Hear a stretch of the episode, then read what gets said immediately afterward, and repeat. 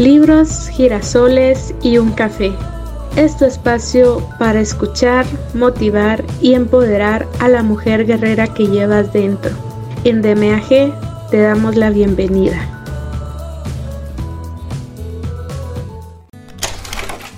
Hola y bienvenida a este espacio. Te saluda de nuevo Maggie Pineda, tu compañera de viaje. En esta ocasión, la nueva aventura con DMAG se llama Ya te dije adiós y ahora cómo te olvido, de Walter Rizzo. Una guía de cómo sacarse al ex de la cabeza y el corazón. La experiencia en la que nos vamos a embarcar a partir de hoy es única, como el resto de libros que ya tenemos en la lista de reproducción, los cuales también te invito a escucharlos. No olvides que tienes la oportunidad de acompañarnos en nuestras redes sociales y en nuestros otros canales aquí mismo en Spotify para complementar a estos audiolibros muchísimo más contenido de valor.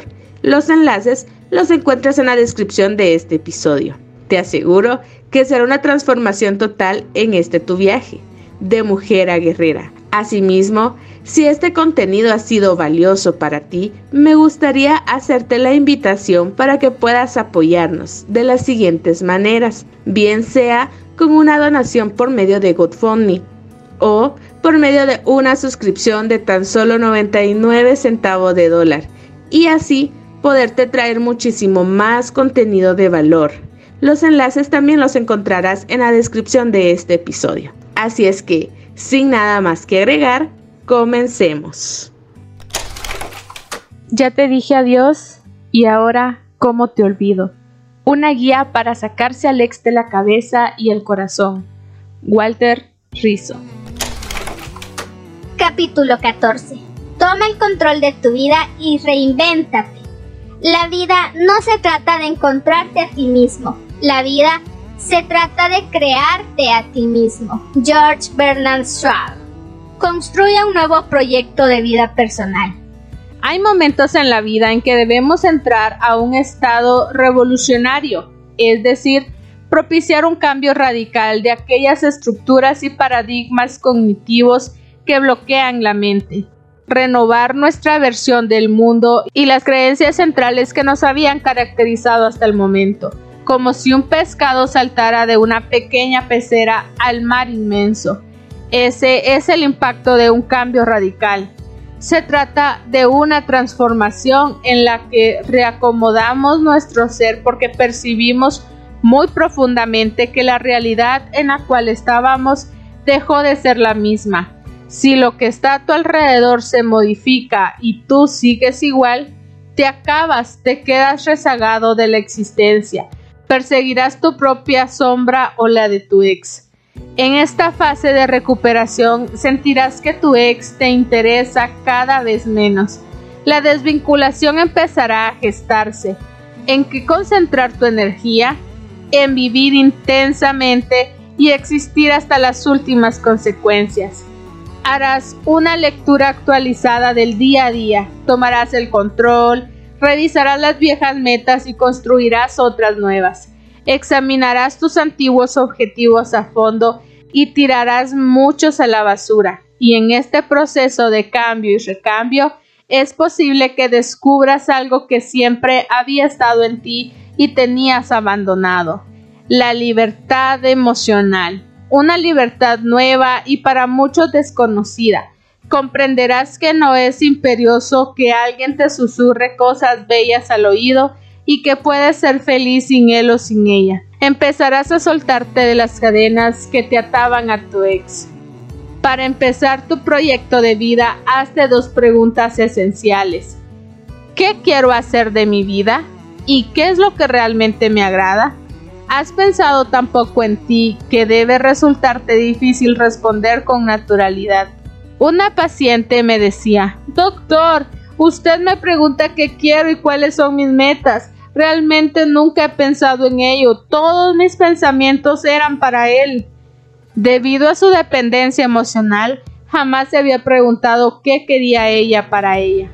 No digo que haya que olvidarse de quienes te rodean, sino que no te olvides de ti. Si tu vida giraba alrededor de tu ex, ahora gira alrededor tuyo sin egoísmos, de una manera sensata y práctica. Es un hecho Para amar sanamente a los demás, debes primero fortalecer tu autoestima. ¿Qué quieres hacer de tu vida? ¿Qué quieres estudiar? ¿Dedicarte a algún trabajo en especial? ¿Qué es lo que pagarías por hacer? Yo sé que no siempre es posible volcarse de lleno y de manera inmediata en la vocación más sentida. Sin embargo, es vital que tomes conciencia de tus deseos más íntimos y que orientes el rumbo adecuadamente. Por ejemplo, si de joven querías aprender a tocar un instrumento y ahora no tienes tiempo debido a tu trabajo, no lo deseches. Hazlo en tu tiempo libre. Aprovecha cada segundo para aprender lo que siempre quisiste. Métete esto en la cabeza. Nunca es tarde. ¿Prefieres una actividad social, espiritual o comunitaria? ¿Amaste siempre la lectura? ¿Quieres montar un negocio? ¿Aprender a cocinar platos exóticos? Ahora que tu mente vuelve a pertenecerte, como suelen decir, el cielo es el límite, construye un plan guiado por el corazón sin olvidar la razón. No necesitas tener una pareja para abrirte paso por la vida. Tómate un respiro y define tu espacio de yo con yo, donde no quepa tu ex. Una transformación profunda ya se está gestando en ti. Observa el proceso y disfrútalo. Lo único que no puedes hacer es cruzarte de brazos y esperar que las cosas se modifiquen por sí solas. Repito, tu existencia ha dado un giro de 180 grados. Cada día serás más independiente. Sacúdete y confróntate. Sal a luchar por tu felicidad. Recupera las viejas pasiones e inventa otras. Métete de cabeza al mundo, llénate de optimismo y vacíate de aquel hombre o aquella mujer que no te dio respiro. La vida sigue. Curiosea, explora, sorpréndete. Si has llegado a esta etapa del duelo, ya no eres la misma persona. Algo le hará cosquillas a tu ser, algo te empujará a destapar tus sentidos y motivaciones. La curiosidad. La mayoría de las personas, luego de alejarse de su ex y llorar lo que no está escrito, sienten un fuerte impulso por intentar recuperar el tiempo perdido. Un querer saborear y disfrutar cada momento de la existencia. Como aquel pez que descubre el mar, saltarás de la depresión y la tristeza al mundo de los placeres que tenías olvidados es verdad que algunas heridas todavía estarán cicatrizándose. También habrán tropiezos, recuerdos inoportunos, pero serán cada vez menos incómodos y dolorosos. Cada vez que te veas tambalear, apóyate en el autorrespeto y en la dignidad que siguen firmes. No lo dudes, curiosea, explora, investiga. No me refiero a que te revuelques obsesiva y locamente en experiencias de una noche hablo de otro tipo de aventuras, por ahora no afectivas, que te permitan entrar en contacto con el mundo y las personas de manera amigable y pacífica. Aleja cualquier tipo de violencia física o psicológica, ni odios ni venganzas. Decir que la vida sigue significa que entrarás a formar parte de cada experiencia y suceso que valga la pena, y para hacerlo no necesitas que nadie te lleve de la mano. No empieces con resquemores y exigencias tontas. Por ejemplo, si un amigo o una amiga te invita a una ópera, pues no digas que no te gusta la ópera. Si nunca has ido a una, ensaya o dale otra oportunidad al tenor y al soprano. Prueba comidas nuevas, peinados arriesgados, colores distintos en tu ropa, en tu maquillaje, en el decorado de tu casa, etc. No le hagas fataletas a las oportunidades de hacer full contacto con la realidad. Eso sí, trata de adoptar un modo reposado ante el sexo opuesto, es decir, no estés imaginando ser la pareja de cada chica o chico que se te cruza por el camino, al menos por un tiempo hasta que estés más fuerte. Tampoco cargues esa cara de soledad típica de los despechados a cada lugar que vas. Antes la vida pasaba por tu lado y ni te dabas cuenta. Hoy estás tratando de sacarle el jugo a cada estímulo que te roza, sin necesidad de compañía. Estás desarrollando tus capacidades de ponerte a prueba, de atreverte a vivir sin bastones afectivos. Invítate a salir un día cualquiera, mándate un mensaje y trata de seducirte. Pide reservación en el mejor restaurante de la ciudad. Vístete con elegancia, ponte el mejor perfume y ve a tu cita. Siéntate en la mesa con la frente en alto y una sonrisa. Pide un vino, elige un buen plato. Hazlo un sábado a la noche para dejar claro que no necesitas una pareja para darte gusto. Contémplate, tómate tu tiempo, degusta cada bocado, cada sorbo. Ignora las miradas de los comensales.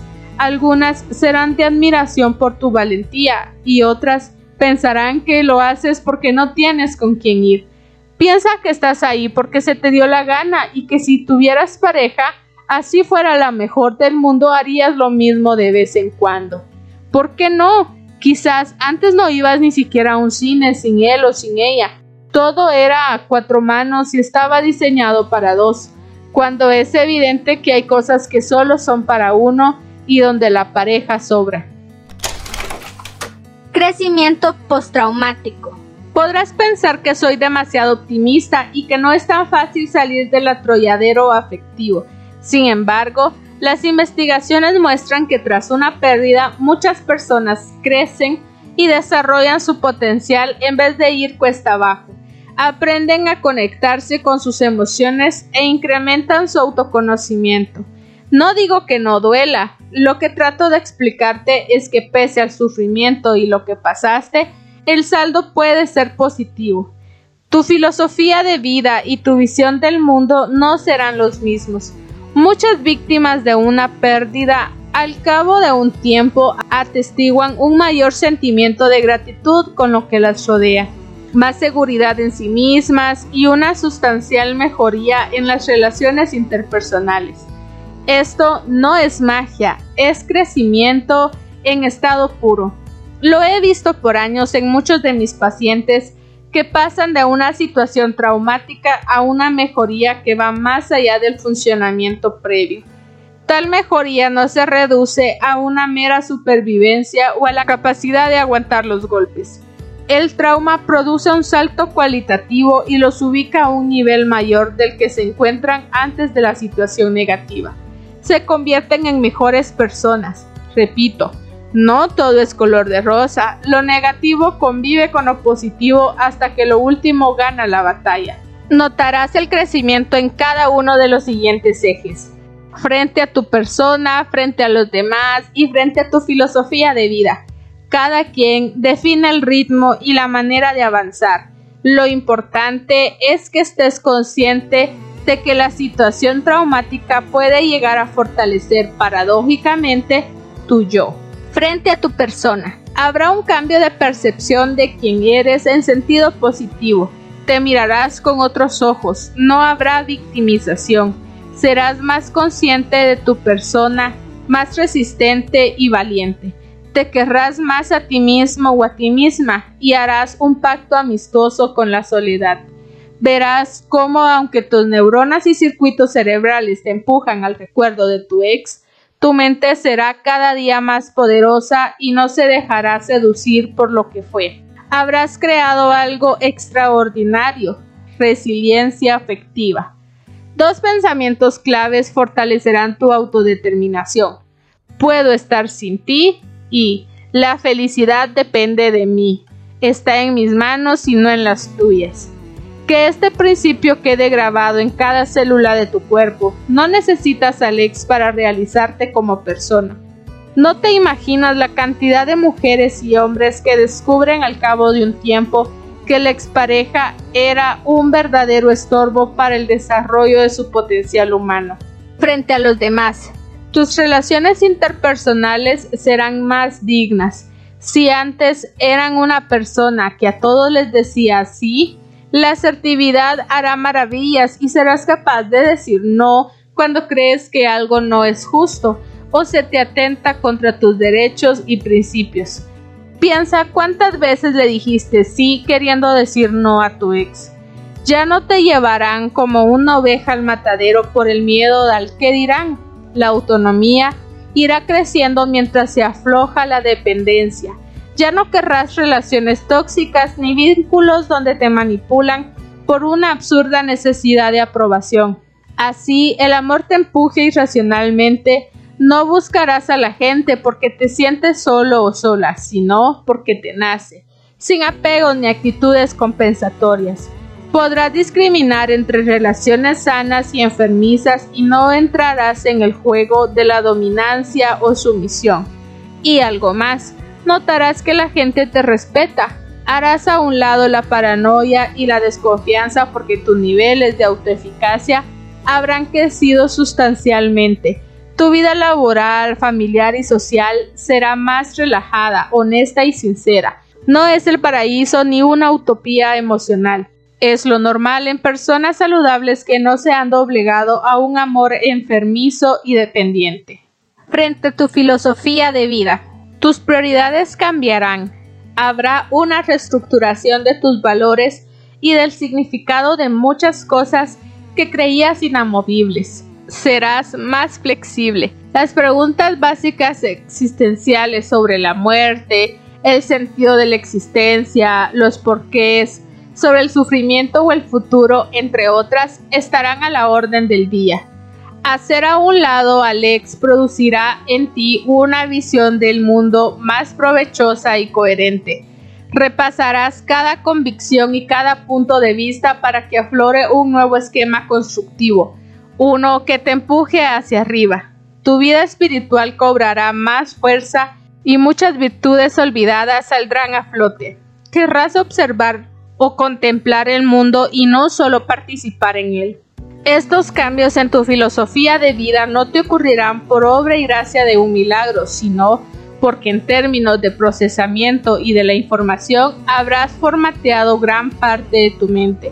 La sensación será la de volver a nacer.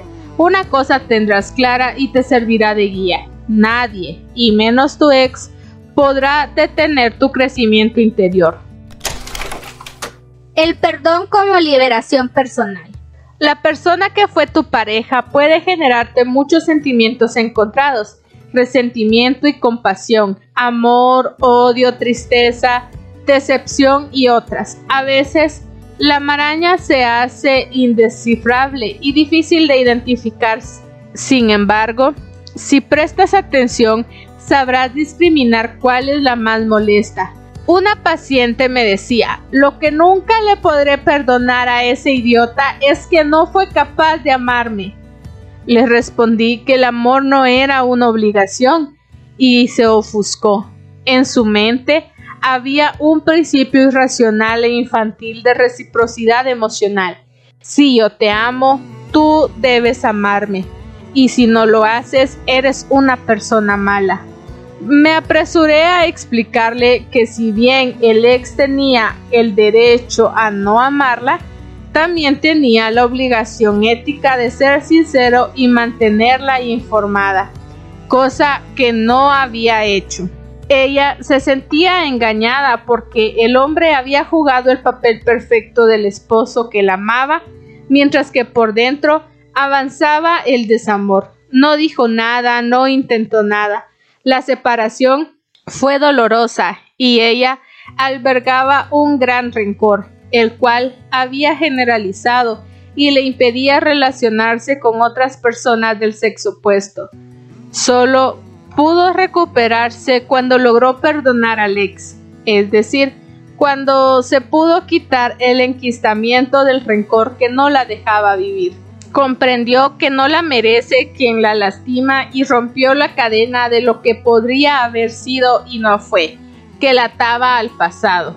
El resentimiento es una carga difícil de llevar porque ocupa mucho espacio mental y se alimenta de los recuerdos. O sea, si no le haces frente, hace metástasis. Además, te lleva a un aislamiento emocional defensivo y en consecuencia bloquea la posibilidad de establecer vínculos afectivos estables y tranquilos. Es como una espina clavada en el cerebro. Si quieres sacarte a tu ex de encima y mandarlo lejos, con serenidad y sensatez, de algún modo debe que no es olvido, ni humillación, ni justificación, sino recordar sin dolor. Ten en cuenta que el acto de perdonar no llega de pronto, es una decisión y requiere de un proceso previo. Aunque no estoy de acuerdo con la venganza como estrategia de retaliación, alguna vez leí que la mejor manera de vengarse del ex es ser feliz. Cambiaría la palabra venganza por desapegarse y lo diría de esta manera. La mejor manera de desapegarse del ex es ser feliz. No me cabe duda, intenta crear un espacio motivacional de placer y satisfacción que te haga sentir cada vez mejor, sin llevar a cuestas emociones destructivas, sin ira, sin mortificación ni resentimientos dañinos. Si el camino de la paz interior es perdonar, recórrelo. El odio puede mantenerte atado a tu ex tanto como el amor. Déjalo o déjala ir. Hace efectiva la pérdida sin resentimientos. Después de todo, se trata de liberarte del peso de lo que fue para arrancar liviano o liviana hacia lo que será. Reconstruirse implica soltar aquello que te ata a una experiencia mala o incompleta. A veces es la esperanza inútil y otras el rencor. Para vencer la primera existe el realismo cognitivo, tal como viste a lo largo del texto, ver las cosas tal y como son. Y para hacerle frente al resentimiento existe el perdón. El crecimiento personal y la liberación emocional que lo acompaña requiere la capacidad de hacerlo del duelo al odio. La premisa es determinante. Siempre es mejor perdonar que intentar destruir a tu expareja. Puedes sacarte a tu ex de la cabeza y el corazón sin utilizar el menor rastro de violencia física o psicológica. Para que lo tengas más claro, perdonar no es olvidar, es recordar sin dolor y sin rencor es una decisión. Tampoco implica negociar con los principios y los valores que te definen o doblegar tu propia dignidad. Perdonar no es cruzarte de brazos y ver cómo el otro o la otra arremeten contra ti tratando de acabar contigo. No es poner la otra mejilla. Uno puede dejar de aborrecer al culpable y aún así seguir exigiendo que se aplique la justicia frente a ese individuo en cuestión. El perdón y la misericordia no implican abdicar de lo que creemos justo, sino defenderlo. En otras palabras, perdonar no exime de la justicia. Por eso, una paciente mía que era regularmente maltratada por su pareja, un día cuando logró salir adelante y superar su dependencia emocional, le dijo a su compañero en mi presencia, te perdono, pero te dejo. El hombre no entendía y veía cierta contradicción en lo que ella decía porque creía que el perdón implicaba clemencia y hacer borrón y cuenta nueva, como si nada hubiera pasado. Y no es así. El mensaje es conciso y contundente. No hay rencor en mí, pero vete. Si quisiéramos explayarnos, podríamos decir algo así. No te odiaré por lo que me has hecho, no te guardo rencor ni te deseo el mal, te perdono en pleno uso de mis facultades. Pero eso no implica que debamos seguir juntos. ¿Cuáles son las razones? El desamor, el autorrespeto y mis principios. Tanto castigo y tanta humillación me alejaron afectivamente de ti. He decidido no amar a mi verdugo. Perdonarte no es olvidar, es limpiar mi alma y mi mente del rencor. Te deseo lo mejor, pero no quiero que estés en mi vida un momento más. Y adiós. Algunos caminos para alcanzar el perdón. Aunque puedan existir más opciones, según mi experiencia como terapeuta, estas son las formas más comunes de perdonar a las personas, a tu ex en particular. Insisto en que perdonar no implica volver con él o con ella. Cada uno transita su propio camino. Cada quien es dueño de su dolor. Es obvio que el perdón, como el amor, no se obliga ni se exige. Es una decisión que nadie te puede imponer. El camino de la compasión. Compartir el dolor no es perdonar, pero a veces, al ver sufrir al infractor e involucrarse en su dolor, el perdón empieza a gestarse, el corazón se ablanda y la empatía se dispara. De pronto la mente empieza a dar un giro. Tu dolor me duele. A mi modo de ver, la compasión prepara el camino para dar el salto hacia el perdón. El camino de la comprensión. Es el preferido de los psicólogos clínicos. No obstante, hay muchas dudas al respecto. ¿Perdonar es comprender? No necesariamente. Ante una agresión puedes buscar razones atenuantes y pese a todo sentir odio por quien me infringió el daño. El filósofo Jackelwich afirmaba que además del conocimiento se necesita un impulso agregado, una energía suplementaria para que el perdón tenga lugar. De tanto machacar, de tanto ponerse en los zapatos del otro, hay ocasiones en que el perdón asoma como una bendición o un alivio más o menos comprensible. Comprender y explicar las causas que llevaron a tu pareja a amargarte la vida no significa que lo justifiques. Un hombre me decía, ella tuvo una familia disgregada, malos ejemplos, también sufrió de abandono y es muy insegura de sí misma. Todo eso lo entiendo, pero nada justifica el daño que me hizo. Hoy no soy capaz de perdonarla porque aún siento rabia. Quizás con el tiempo, cuando todo se apacigüe. El camino del desgaste. En los dos puntos anteriores, el proceso estaba centralizado en el otro. Compadecerlo o compadecerla. En este caso, el camino es más autorreferencial. Hay ocasiones en que el desgaste que genera el rencor es tal que la persona decide perdonar como un acto de supervivencia. El rencor me está matando, me cansé de sufrir. No hay amor ni compasión, ni comprensión, solo cansancio esencial que se revierte sobre sí mismo. Odiar el odio. El perdón como mecanismo de defensa, como un recurso del yo, sin importar tanto el tú, un autorregalo, te perdono porque quiero seguir viviendo en paz. Y el ofensor ni siquiera debe enterarse. Lo hago por mí, por amor propio, por conservar mi salud y mejorar mi calidad de vida. El camino de la comparación es una forma de identificación por lo bajo. El que esté libre, que tire la primera piedra, enseñó Jesús. Existe entonces otra entrada al perdón y es la de compararme con la persona que me lastima ¿Cómo odiar a quien se me parece sin odiarme a mí mismo? Aquí el yo se involucra de otra manera. El mecanismo de identificación con el agresor no se hace desde el afecto, sino desde la razón que coteja. ¿Cómo no perdonarte si yo hubiera hecho lo mismo? Una mujer, luego de meditar sobre el abandono que había sufrido, llegó a la siguiente conclusión ya no me quiere. Me duele hasta el alma aceptarlo. Y ni siquiera tiene otra. Simplemente dejó de amarme. ¿Qué le puedo decir, doctor? Me podría haber pasado a mí. Yo podría haberlo dejado de amar. Y pensándolo bien, sí se me ocurrió con mi primer novio.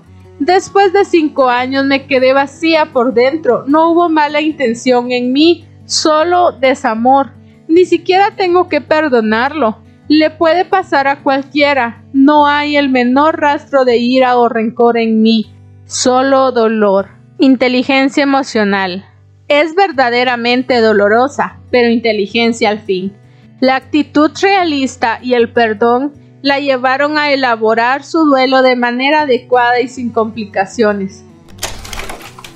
El corazón no se jubila, no hagas como aquellas personas que sufren de amorofobia, miedo a enamorarse otra vez, porque han sufrido tanto que escapan ante la sola idea de repetir la tortura que vivieron debido a sus pérdidas afectivas. No hagas como el gato que se sentó sobre un fogón prendido y a partir de ese día nunca más se sentó. Como vimos antes, tampoco se trata de pensar que un clavo saca otro y salir con desesperación a buscar un reemplazo. Entre un extremo y el otro está la moderación afectiva, dejar la puerta entreabierta Si la persona golpea, vale la pena, ábrela de par en par y si no, ciérrala con prudencia para no darle en las narices. Lo que no debes hacer es echarle llave con carácter definitivo. No quites la posibilidad de enamorarte otra vez. He visto infinidad de casos en que la resistencia es superada casi de inmediato y la puerta se tumba intempestivamente. Ni siquiera se abre porque alguien inesperado y ni siquiera imaginado te activa hasta la última hormona de tu cuerpo. Los afectados suelen decir, no me lo esperaba, me enamoré como un adolescente, no pensé que podría pasar a esta edad y así. Y también he visto como más de una cerradura va cediendo poco a poco a los intentos de un nuevo amor que se infiltra lentamente, de manera reposada, como un buen vino, y era una pasión en ascenso. Como sea, desde el enamoramiento alocado o desde el sosiego de un amor tranquilo, tu corazón en cualquier momento puede bajar las barreras que impuso el temor. Así que no hagas el ridículo, no vayas por ahí notificando que te has pensionado emocionalmente, ya que lo más probable es que te vuelvas a enganchar con alguien. ¿Qué hacer con el miedo a fracasar nuevamente? Las personas que logran enfrentar y superar una pérdida afectiva adquieren lo que llamo la sabiduría del no. Quizás nunca sepan qué es lo que quieren exactamente o lo que esperan del amor, pero sí tendrán claro lo que no quieren, lo que no desean repetir, lo que les repugna, lo que jamás consentirán. Y esto sirve como criterio de descarte si tienes claro lo que no estás dispuesto o dispuesta a negociar en una nueva relación, lo que no va contigo, sabrás cuál es el límite, cuándo renunciar o cuándo insistir. Y un dato más, gracias a la sabiduría del no, ya no construirás falsas expectativas ni te aferrarás a una esperanza irracional e inútil. Es posible que la pérdida afectiva te haya vacunado contra la ilusión emocional irracional el amor se mide por los hechos. Si no pasa de las palabras a la acción, ese amor no te sirve, es puro bla bla. El refrán lo explica bien. Obras son amores y no buenas razones. Ser realista no significa que debes convertirte en una persona fría y calculadora, sino en alguien más lúcido, aterrizado y sensato. ¿Romanticismo? Por supuesto, pero con quien valga la pena, con los principios claros y la capacidad de discernir a flor de piel. Ya no serás una veleta que va hacia donde el viento indique, tendrás un motor de última generación. Ni tu ex ni el amor podrán aplastarte si no los dejas. Epílogo el hábito de estar con alguien, su cuerpo, su olor, sus gestos y muchas cosas más generan un esquema del ser amado que se emplaza en nuestra mente como una cuestión esencial. El otro se vuelve imprescindible y ni siquiera concebimos una vida sin su presencia. Y de todo esto, de esa repetición y del encuentro íntimo con la persona amada, puede surgir un vínculo adictivo. Si lo manejamos mal y nos apegamos, no puedo vivir sin ti. Pero no siempre el idilio va por donde queremos y en ocasiones la supuesta estabilidad afectiva que creíamos haber conseguido se rompe.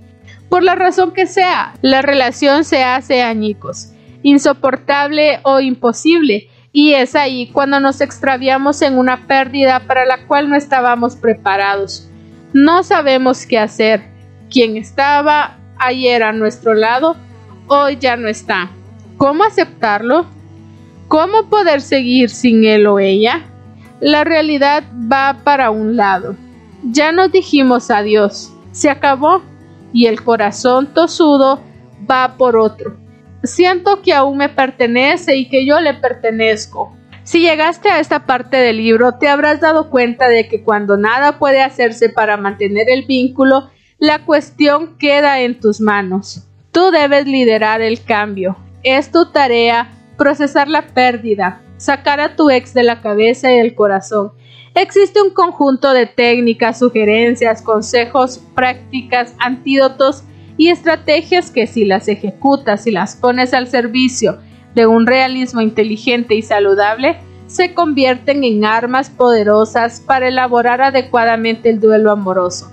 Es posible desprenderte y seguir, levantar cabeza y reinventar tu capacidad de amar cuando logres hacerlo, te convertirás en un superviviente del amor, con la sabiduría que ello implica. Dicen que el corazón a veces se rompe, que hay que restaurar el corazón roto, pero yo sostengo, de acuerdo con mi experiencia, que solo se mayuga, que no se parte, que no se jubila y que incluso puede reestructurarse para bien con una fuerza inusitada. Las situaciones límite te llevan a saber más de ti, a conocerte de una manera más profunda y honesta. Tu ex ya no está y sin embargo, tú sigues adelante, más consciente que nunca. Cuando en otros libros he dicho, no te merece quien te lastima o quien, te o quien no te quiere bien, significa que aún en las pérdidas afectivas más terribles, o en el peor y más crudo desamor, la gente se recupera cuando echa a rodar la dignidad personal y el autorrespeto. No son palabras ni consolaciones bobaliconas, es verdad. Los que están apegados a su ex o a un amor imposible pueden soltarse de manera definitiva y la mayoría es capaz de hacerlo. Toma en cuenta esta guía las veces que sea necesario. Tenla a la mano cuando creas que está todo perdido y que te vencerá el dolor, recurre a ella. Recuerda que en este contexto olvidar no es sufrir amnesia, es vaciar de contenido emocional el recuerdo de quien estuvo a tu lado, sin odio, sin rencores, incluso con un afecto positivo, cuando la historia de la relación lo permite, pero sin la necesidad y la angustia de querer poseer otra vez a la persona que ya no está si dejas de mirar atrás, descubrirás que delante de ti te espera un mundo lleno de posibilidades, un crecimiento que te llevará a desarrollar hasta la última de tus potencialidades. Serás libre, afectivamente libre. Bienvenida o bienvenido a tu nueva vida. Fin. Nos vemos la próxima semana para una siguiente dosis de este su espacio. Libros, girasoles y un café. Un abrazo y hasta pronto.